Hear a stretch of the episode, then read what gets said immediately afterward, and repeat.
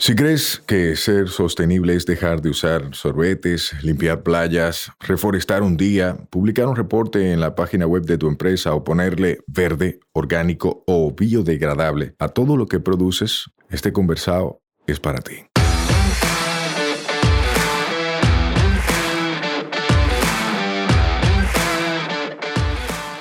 En cada conversado sostenible te ayudaremos a romper paradigmas y te compartiremos alternativas y herramientas para que acciones ya, sin excusas.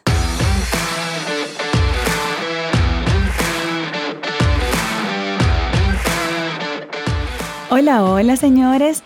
Estamos en una nueva semana, un nuevo episodio y ustedes saben que con este conversado sostenible buscamos abrir conversaciones que transformen, que cambien esta vaina y para eso, en esta segunda temporada tenemos invitados de lujo. Hoy tengo aquí a una rubia hermosa, que ustedes tal vez ven en foto y dicen, ¿esa Barbie quién es? Pero ustedes no saben todo lo que ella hace. ¿Cómo tú estás? Hola. Hola. Y yo pienso, yo pienso lo mismo que de ti, que tú de mí, que tú eres la Barbie, pero versión morena. ¡Ay, qué bella! Indira. Indira, ¿cómo tú estás? Muy, Súper bien, súper feliz de estar contigo. Eh, tú sabes que una vaina verde y todas tus vainas, yo las sigo desde el inicio y realmente hemos caminado este camino eh, como quien dice, juntas y súper feliz de estar hoy compartiendo este espacio que cada vez, valga la redundancia, te ganas más el espacio en nuestros corazones, en, obviamente en el espacio ambiental, en la agenda ambiental del país, en el reconocimiento de los jóvenes que tal vez eh, they look up to you para replicar lo que tú estás haciendo y realmente súper feliz. No, pero yo, yo gracias a Dios que soy morena porque si no tuviera rojita, aquí. Tú sabes. gracias, de verdad, gracias por, por la valoración porque el trabajo que haces tú y que hacen muchas personas como tú que nos han hecho a los más jóvenes caminos al andar vale mucho. Y saber que uno puede tenerlo ahí, hacerle cualquier llamada, hacerle cualquier consulta y poder ser mentoreado por gente que ha caminado para donde uno va. Eso vale. Claro. Y eso se agradece. Claro, Así no. Que gracias. Y, yo sé que en este conversado tú has tenido invitados eh, que te han dicho que cuando empezaron con el tema ambiental eran como extraterrestres. Yo también. ¿Tú eres de esa cola? Yo soy de ese grupo eh, donde bueno, cuando, cuando trabajábamos todo lo que era la parte de compliance, eh, permisología ambiental, planes de manejo ambiental, todo lo que eran los informes, las certificaciones de calidad, todo el tema este de sostenibilidad pues no estaba de moda. Ahora realmente hemos logrado a raíz de ese, de ese, de ese trabajo ese trabajo en conjunto, ese trabajo en alianza, ese trabajo priorizando en lo que, de lo, o sea, de cara a lo que en el sector privado debe de ser la prioridad. Hemos hecho realmente una trayectoria que le ha facilitado el camino a emprendimientos como el tuyo y a carreras como la tuya y, y realmente importantizado en lo que es la agenda país, todo el trabajo y lo que, lo que cree el sector privado. Gracias por ser de ese grupo de los raros que abrieron frente aunque la gente no estuviera entendiendo nada y le dieron para allá. Sí, somos raros. Me encanta. Tú sabes que en uno de los talleres de una vaina verde, eh, que se llama Sostenibilidad 101, siempre le decimos a la gente, mira, asume que tú vas el raro de tu familia y de tu círculo cuando tú eres el que está cuidando los aspectos ambientales. Asume eso y tú vas a estar tranquilo. Sí, mira, no te puedo decir que en el ámbito personal incluso es frustrante porque Obviamente cuando uno está en este tema, uno parece como que si uno perteneciera a una, una, especie de secta religiosa, porque tú ves a una gente con un vaso de fond y yo me ofendo, o sea, de verdad. y me disculpan lo de la industria del fond, pero yo veo eso y yo me, muero, sobre todo en espacios naturales. Eh, mi deporte es el que me conoce, el que me conoce en el ámbito personal sabe que yo monto caballo y es un deporte que por lo general es enduro, cruzando ríos, recorriendo montañas y aún en esos espacios remotos de cuencas tú ves la presencia del plástico. allá arribota, que tú dices, pero ¿y quién se le ocurrió venir a tirar una funda de galletica aquí? ¿Quién fue el hijo de su mamá? ¿Quién fue? Y tú me ves a veces en los paseos, a alguien que se le ocurre tirar un vaso, del griterío, y que hay que desmontarse el caballo para recogerlo, aunque haya un mil el que tú tiraste tú lo tienes que recoger. O sea, que hay veces que tú dices, Dios mío, pero ¿y qué? ¿Cuál es la diferencia que va a ser un sorbete, un vaso de fondo? Bueno, pero una sola vez dijeron 10 millones de dominicanos. Así mismo es. 365 días al año calcula.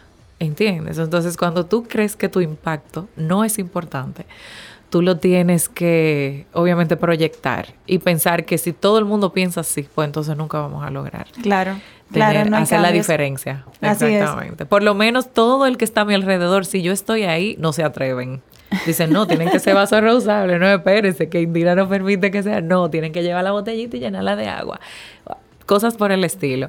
Y realmente me siento bien porque esa es la forma, esa es la única forma de, nosotros lograr, tanto en el ámbito personal como corporativo y en la agenda país, hacer un cambio en, el ritmo acelerado en el que van las cosas. Totalmente. Señora, qué bonito escucharte, de verdad, qué bonito escucharte y... Y como que iba validando así. Yo, yo estaba poniendo mentalmente check, check, check, check.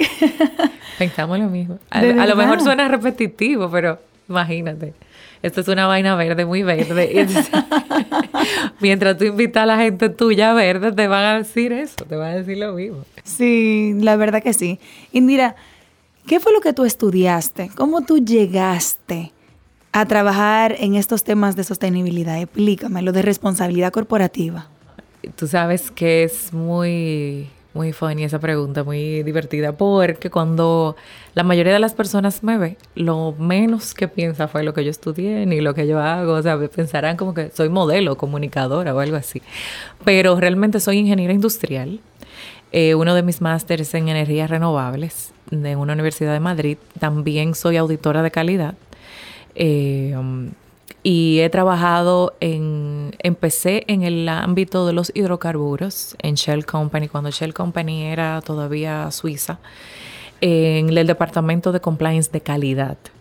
Y a partir de ese momento, que fue graduándome, o sea, a punto de graduarme de ingeniería, eh, como pasante, eh, fue como tan arduo el trabajo que hicimos en el, en el tema de calidad y de cumplimiento ambiental que luego fijaron a, varios de, los, de las personas que estábamos trabajando ahí. Fue un, un, aprendizaje maravilloso porque me ayudó a formarme en lo que era eh, una multinacional con muchos estándares mm, eh, muy bien definidos, muy bien establecidos, que tal vez en ese momento eh, yo estaba tal vez más avanzada que algunas empresas que estaban en pininos claro. en cuanto a esa a esa a ese tipo de temas eh, se manejaban todo lo que eran los permisos de las estaciones los informes de cumplimiento ambiental entonces eh, mi trayectoria empezó ahí y poco a poco, a medida... inicio, ¿eh? Ajá. Inicio en buena práctica, pero en todo. Pero de lleno, de lleno, de lleno, de lleno. Eh, y se, se tomaban muchos principios de sostenibilidad en cuenta en la operación de la empresa per se. Te voy a poner un ejemplo. Nosotros salíamos a las 4 de la tarde de la empresa. No estaba permitido que los ejecutivos nos quedáramos más tarde porque ellos tienen la, el pensamiento de que si tú no eres productivo, Obviamente las, las horas de almuerzo no eran dos, tres, o sea, realmente eran horas de almuerzo bastante prácticas, fáciles, y nosotros teníamos eh, un, un, como quien dice, una jornada de trabajo desde las 8, 8 y media de la mañana hasta las 4 de la tarde, bastante productivas. O sea que lo que usted no logró hasta las 4, ya a las 5, 6, 7 de la noche, lo que le está es consumiendo energía a la empresa.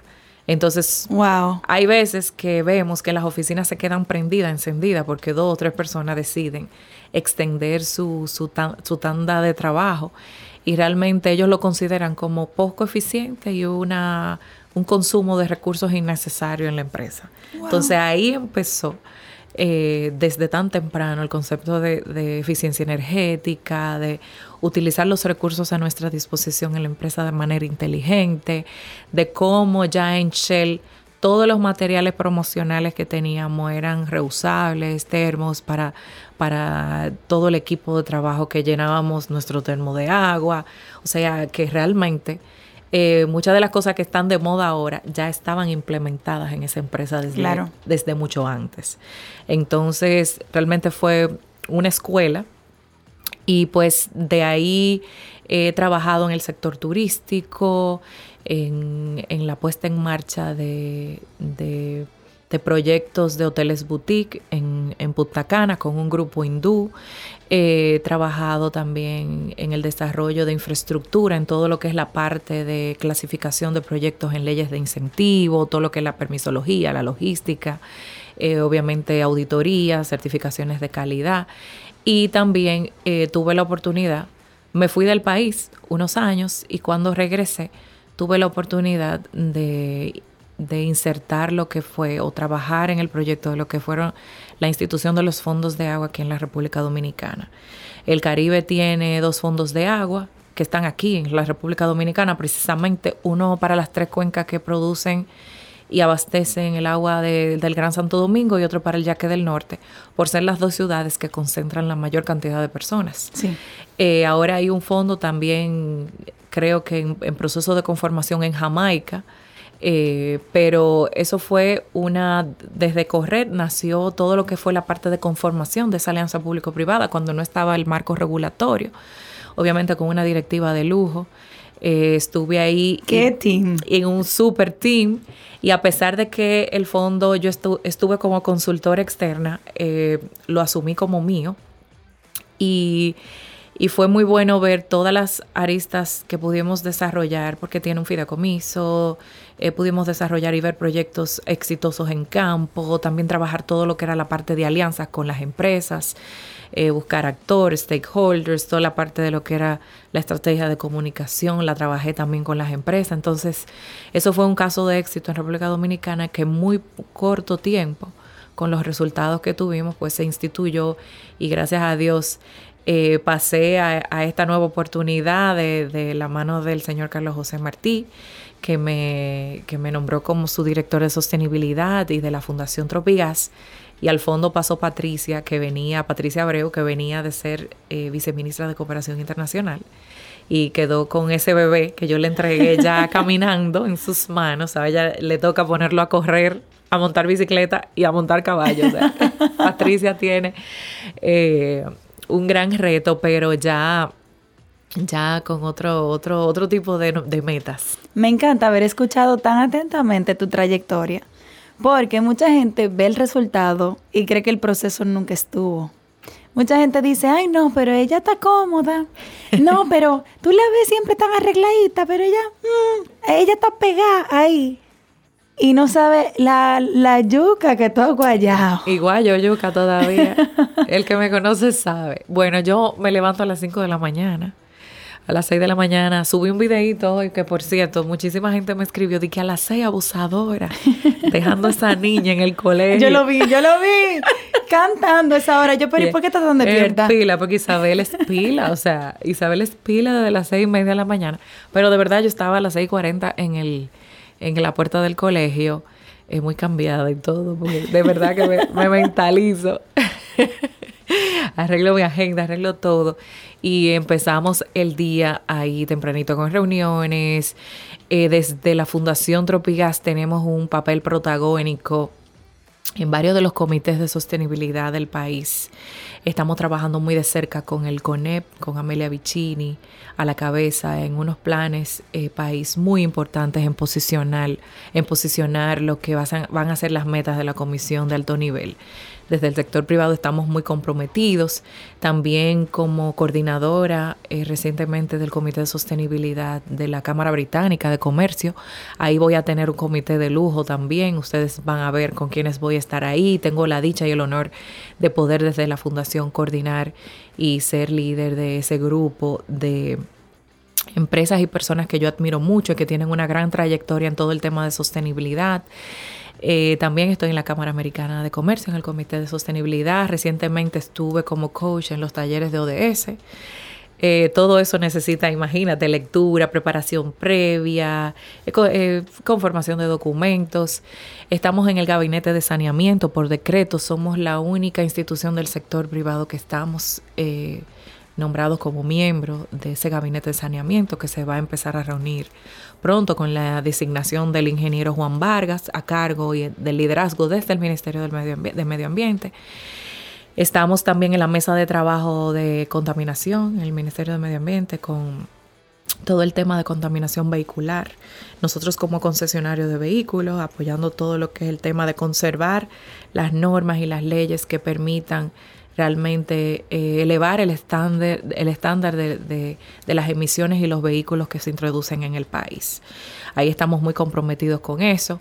Eh, también somos miembros del comité consultivo de, del Consejo de Cambio Climático. Señores, vayan cogiendo nota, que esta lista es larga. La lista es larga. Yo no voy a seguir diciendo, porque debe de haber, ah, soy miembro de la Junta, ¿cómo se me va a olvidar? O sea, eso no lo puedo dejar de decir. Eh, soy miembro de la Junta Directiva de Corret. Eh, soy ahora mismo liderando con Ileana Rojas el comité de proyectos de Corret. Ahí, viene, ahí viene una oferta de valor y propuestas muy interesantes para el sector privado que le estamos diseñando. Y si yo estoy diseñando, señores, conjunto a María Alicia y ese equipo y María Elvera, ya saben que eso va a ser bueno. Que eso no hay forma de que no sea chulo. Bueno, eh, te voy a contar una anécdota muy simpática. El otro día, el señor Martín me llama a la oficina y me dice, Tira, pero yo no te veo, explícame. construyendo. Yo no te veo tú tienes que estar aquí en la oficina, dime. No, yo, señor Martí, se lo juro, le voy a pasar mi agenda para que usted vea. Yo le paso la programación de la semana. No, pero una risa. Es que eh, la verdad, mira, agregar valor en tantos escenarios diferentes no es fácil. Y yo te veo a ti en muchos sitios, ¿oíste? Sí. o sea, de verdad. Y qué bueno. Sí. Porque qué bueno que en esos espacios hay personas que que saben del tema. Nosotros, yo siempre he pensado que el conocimiento y la gestión van muy de la mano. Tú puedes ser eh, un, ejecutivo, una persona, un ambientalista muy preparado en el tema, puede ser científico, y si tú no pones tus conocimientos y tus habilidades al servicio, pues hay muy poco que se puede lograr, porque no todo el mundo está en la disposición de, como dice Amelia, que le voy a coger su frase, de remangarse las mangas y ponerse a trabajar ponerse en una mesa articular, a ayudar al gobierno a, sacar un reglamento de aplicación. Eso es difícil, o sea, eso amerita tiempo tuyo que se lo puedes dedicar tal vez egoístamente a, a otras cosas, pero veo líderes que tienen tantas cosas en sus manos, tantas empresas en sus manos. Veo a mi jefe, señor Carlos José Martí, que vive en un patín, a un Roberto Herrera, a una doña Pirigua Bonetti, a una Ligia, a una Amelia Vicini, que dentro de todas las ocupaciones que tienen, pues sacan, sacan tiempo para agregar ese valor. Entonces, eh, a eso ese es el mandato. Cuando tú ves que ellos llegan media hora antes que tú a la reunión y están ahí esperando, yo, llegaba una hora antes, porque cuando yo llegaba media hora antes, ya yo, ya yo los encontraba, muchos de ellos, sentados en la junta directiva. O sea, el nivel de compromiso que tienen es brutal. Entonces, eso sirve de inspiración. Y si nosotros todos continuamos esa trayectoria, yo creo que vamos a servir de, replicadores de inspiración y de, y de know-how de trabajo a todas las generaciones que vienen. Realmente siempre le digo a mi equipo, eh, y tengo el el honor de trabajar con, con, con Flavia Martí, que es de la familia. Eh, y siempre hablamos, eh, mi, mi, función es dejar un legado, un legado a una generación que viene creciendo y que debe de, de, aprender y que está comprometido con el tema y que yo no me voy a ir y que ellos van a decir, bueno, de Indira no aprendí absolutamente nada, eso no va a pasar. Pues yo estoy muy feliz de ser beneficiaria de eso que tú vas a dejar en la tierra, porque yo también aprendo muchísimo de ti y seguiré aprendiendo. Claro, mucha gente me dice, Indira, pero es que tú no dices nada, tú no tienes LinkedIn, tú no actualizas, tú no dices dónde tú estás. Señor, yo no tengo tiempo casi para redes sociales. Por eso mi Instagram dice personal, porque yo no puedo, yo todavía no tengo como una consistencia. Yo subo una cosa un día, pero ya jamás, no puedo. Hay cosas que descuido realmente. Indira, Tú que has pasado por varios sectores, ¿verdad? Por varios, varias empresas. ¿Cuáles son los tips que tú dirías como que a la gente que de repente viene subiendo ahora, que quiere hacerse mundo, que quiere ser consultor en sostenibilidad, que quiere llegar a ese fin? ¿Qué vainas tiene que pasar primero? O sea, como que qué cosas hay que tener pendiente. Mira, la consultoría es difícil. Tres veces más difícil o más, no, yo diría que no, más, tres veces no, más. Mucho más difícil que tú ser un ejecutivo, por ejemplo, en una empresa. Porque tú estás montado en una plataforma, en una empresa que ya está posicionada en el mercado, donde ya tú tienes unas puertas abiertas por default. En el tema de consultoría tú te tienes que abrir camino tú solo y tienes que tener una disciplina y una constancia, que son, ya sabes, modo Dios. Eh, van a haber días que producto del mismo proceso de posicionar tu emprendimiento, tú vas a sentir que no tienes deseos de levantarte, que no tienes deseos de, de, de cambiar, de que no tienes deseos de... Pero eso ahí viene lo que es la lucha contra ti mismo. Y eso de levantarse, salir, eh, tener una agenda es sumamente importante. Levantarse temprano, organizar el día, no esperar a que llegue el día sin tú saber de que para dónde yo voy hoy. No, Siempre tiene que haber un plan, ya sea eh, identificar potenciales clientes, trabajar en tu pequeña marca, en tu emprendimiento, documentarte, documentarte, estudiar, prepararte. Realmente el conocimiento no viene por sí solo y las competencias están ahí cada día. Son más los jóvenes que están súper preparados en temas que se están hablando en el, en el ámbito internacional y que no deben de ser, por lo menos en todo lo que tiene que ver con la parte de sostenibilidad y medio ambiente, no pueden ser ignoradas por una, por una, una persona que se quiere eventualmente dedicar a la consultoría.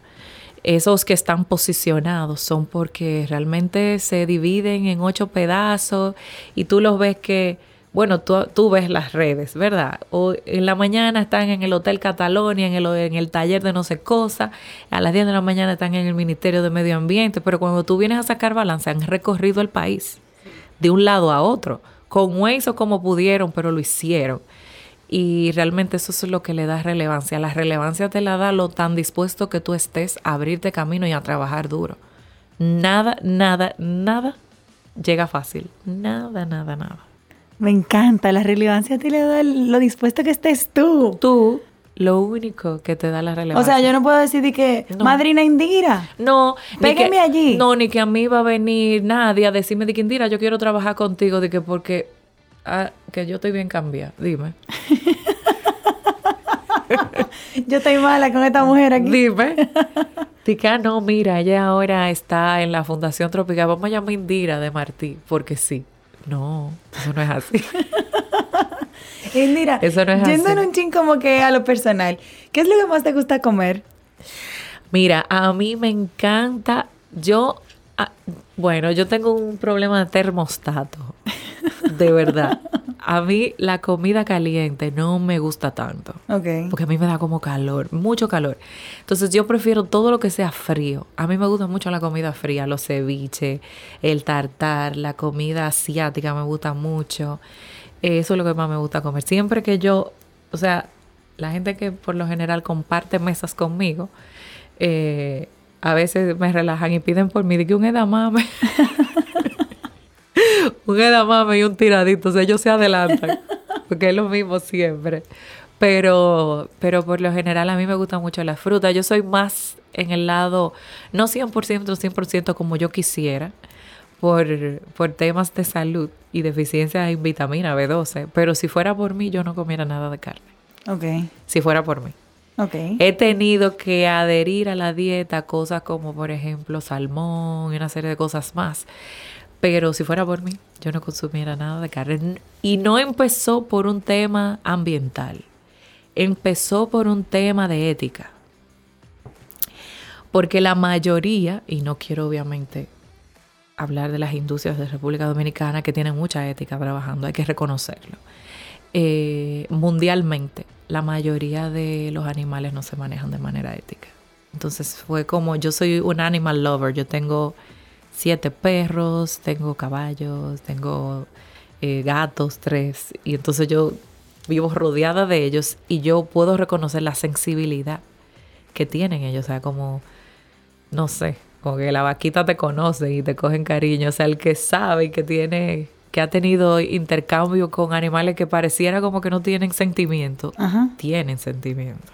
Entonces fue como por un tema más de ética que ambiental, pero luego si nos vamos a todo el tema ambiental, definitivamente tenemos que hacer obligatoriamente un cambio en los patrones de consumo. De verdad hay que comer, señores, menos. Hay que comer menos carne. Hay que ser menos consumistas, sobre todo los productos que están impactando tanto el medio ambiente. Eso es así, hay que consumir menos de todo, menos tejido contaminante, menos eh, productos de un solo uso, eh, fast fashion, obviamente no, productos de belleza que sean eh, producidos de manera ética, que no sean probados en animales, no solamente por un tema ambiental, sino de salud, porque están llenos de químicos, que realmente sumado todo lo que es la contaminación que hay en el aire y todo eso, pues entonces son mucho más dañinos. Entonces yo creo que es un overall change of, you know, habits. Sí. Indira, ¿te gusta bailar?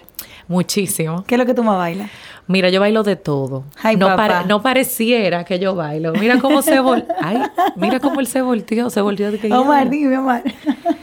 Pero yo bailo de todo, bachata, merengue, salsa, todo. ¿Cómo? Todo. Ay, papá. Indira, ¿cuál es tu hobby principal? Yo creo que ya te lo dije. Montar caballo me gusta mucho. Montar caballo. Esa es mi terapia, sí. A mí me encanta. ¿Por qué tu terapia?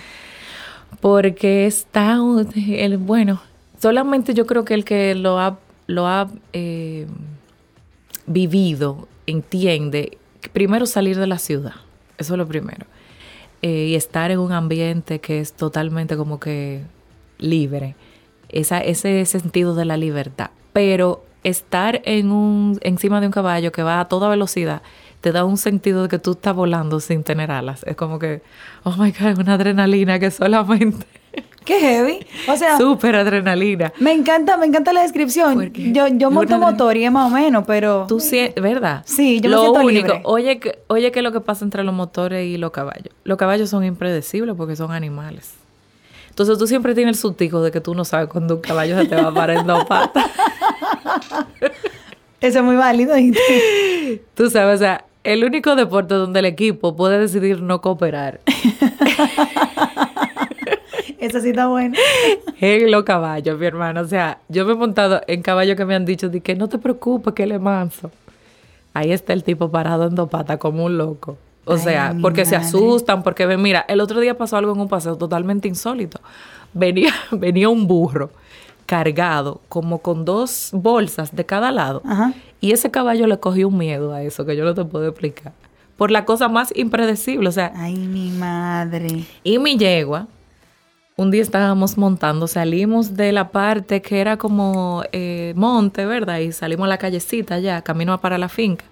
Y a ella le habían pasado motores, tractores, camioneta por el lado. Mi hermana, cuando ella vio un muchachito en bicicleta, yo te, yo te puedo decir que ella pegó con los cuatro pies en el aire. Tres brincos que yo dije, no. mi madre. Explícame, porque el, muchachito en la bicicleta, ella la pone grave. Yo no sabía eso. No, fue impredecible, sí. Impredecible, pero tú siempre tienes como el sustico, tú sabes, de que el caballo se puede poner, pero es como que súper, súper chulo, porque el equilibrio de mantenerte arriba en lo que ellos van corriendo, tú sabes que es mental. Que yo no sé qué es lo que mantiene a uno arriba realmente. Indira, ¿qué significa tu hija para ti? Ay, todo. Isabel es como que no. Yo tengo un hijo de 15 años. ah, él no lo conocía. Ah, tú no lo conocías, pero miren la foto, papá. es que los varones se tiran menos fotos, hombre. No, Ian, no quiere tirarse fotos. Ian es un chico de 6'2 o 6'3, ya altísimo eh, brillante, Ian es brillante, casi no habla, pero muy metódico, muy tecnológico, gamer, eh, brilla, o sea, saca excelentes calificaciones, pero realmente mi mini mí, mi compañía, la que vive pegada de mí, porque ya Ian obviamente no quiere estar pegada a mí, es Isabel. Isabel anda conmigo para todos los lados y ella jura y perjura que ella, ella y yo somos de la misma edad.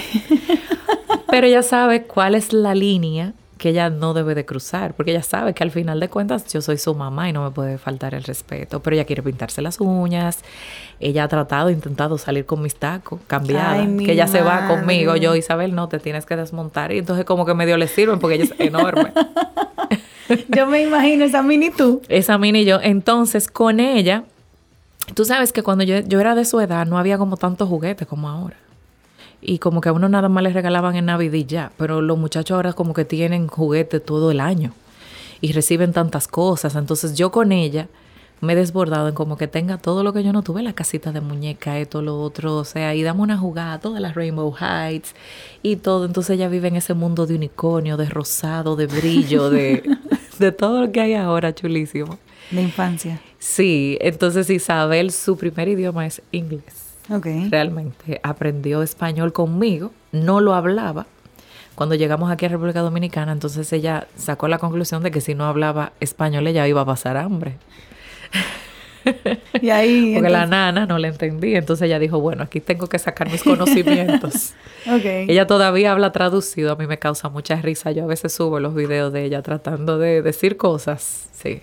Ok. Contando y diciendo 14, 14. O sea, cuando ella llega al 14, como que me dio, yo Isabel 14. Indique, si yo te hago una pregunta así, un poco ya como que down to earth, ¿verdad? A nivel de sostenibilidad, tú que trabajas en el sector privado, las empresas, ¿tú las ves que siguen con la intención de greenwashing y de parecer verde sin serlo o tú has visto algún cambio? Mira, realmente ese término de greenwashing, realmente a mí no me gusta utilizarlo. Porque muchos de los planes, y eso hay que darle mucho mérito al sector privado, muchos de los planes, de los proyectos de responsabilidad social que el, de los cuales el sector privado se ha hecho eco, han sido empíricos. ¿Ok? Cuando esta agenda de los ODS no estaba, cuando una ley, de Estrategia Nacional de Desarrollo no estaba, las empresas ya habían tomado el paso hacia adelante en tener programas de responsabilidad social. Así fue que empezaron a devolverle a las comunidades eh, parte de los beneficios o mitigar los impactos de sus procesos industriales. Muchas de ellas, la mayoría, sin conocimiento, sin expertos en la materia, tanto en República Dominicana, el ámbito internacional realmente, que tal vez la cooperación internacional no había llegado aquí en ese momento. Luego empieza a internacionalizarse todo esto y a tener un Ministerio de Medio Ambiente cada vez más dirigido hacia esa globalidad y empresas que están mucho más maduras porque empezaron antes y otras que están en proceso de alcanzar lo que otras ya tienen 10 años trabajando y que están empezando ahora.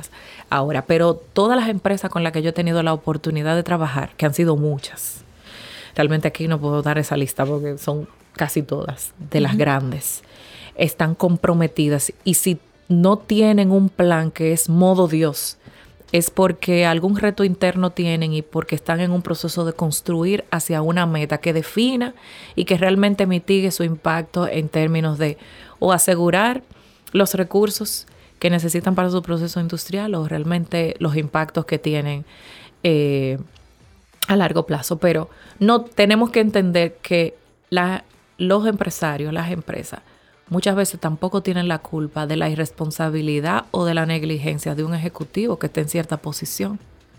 Sí. ¿Entiendes? Sí.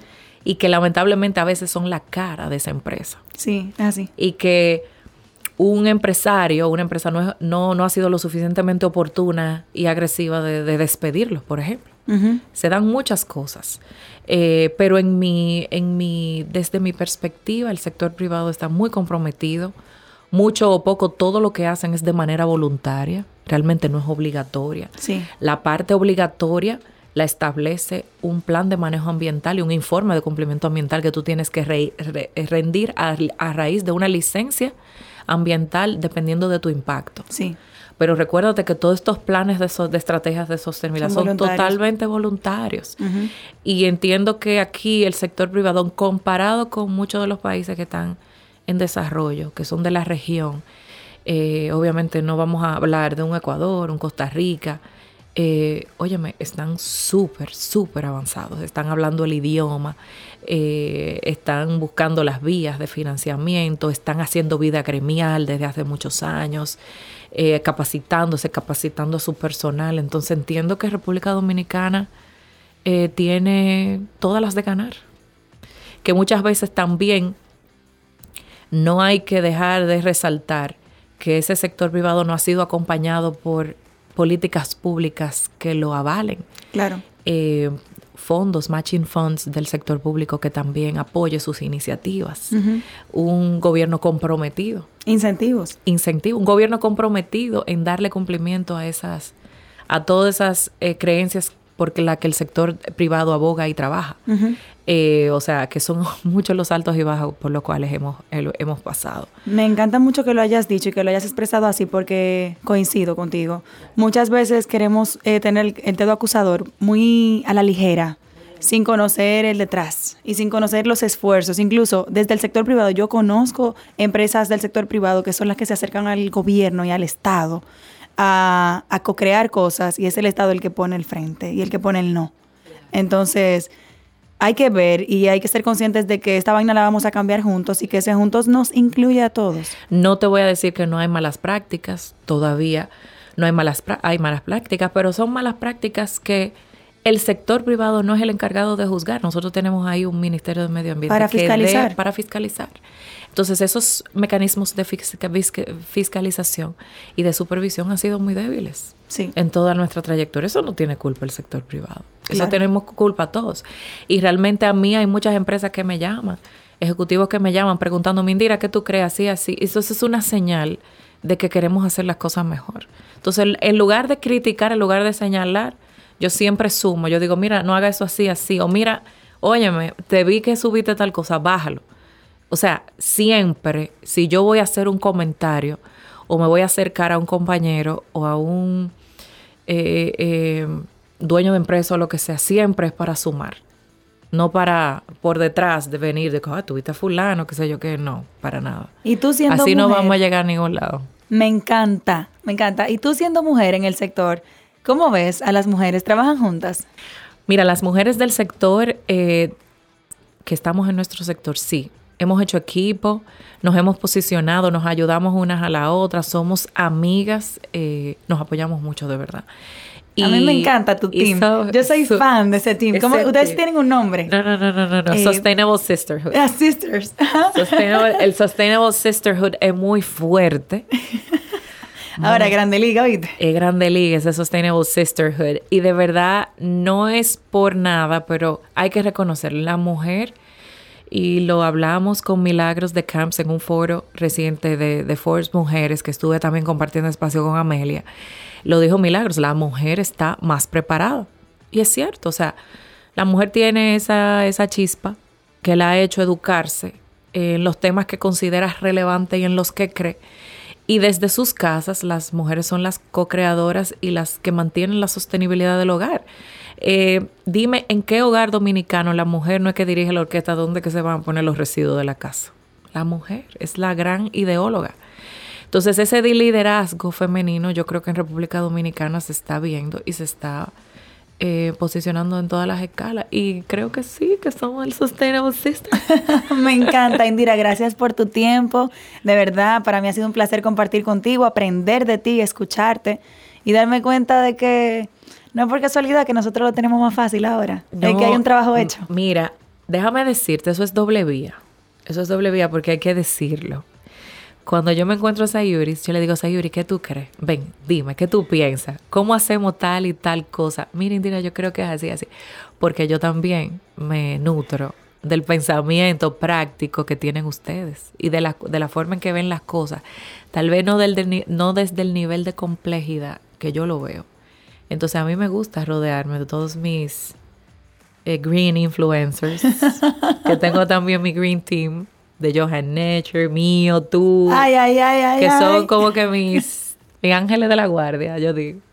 Y yo, yo siempre, ellos saben que yo siempre llamo, yo digo, mira, ¿qué tú crees? Voy a hacer tal cosa, ¿qué tú piensas? Sí, lo vamos a hacer así, así. O sea, me encanta lo arriesgado, lo atrevido, lo out of the box que ustedes piensan. O sea, que no solamente somos nosotros, también ustedes. O sea, que Co-crear, co-crear es la clave. Esta vaina la vamos a cambiar juntos.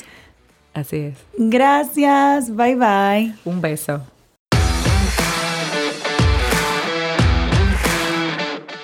Este podcast se graba en nuestra casa, M33. Nos escuchamos la próxima semana. Recuerda que esta vaina es todos los martes. Mientras tanto, nos vemos en las redes. Un fuerte abrazo.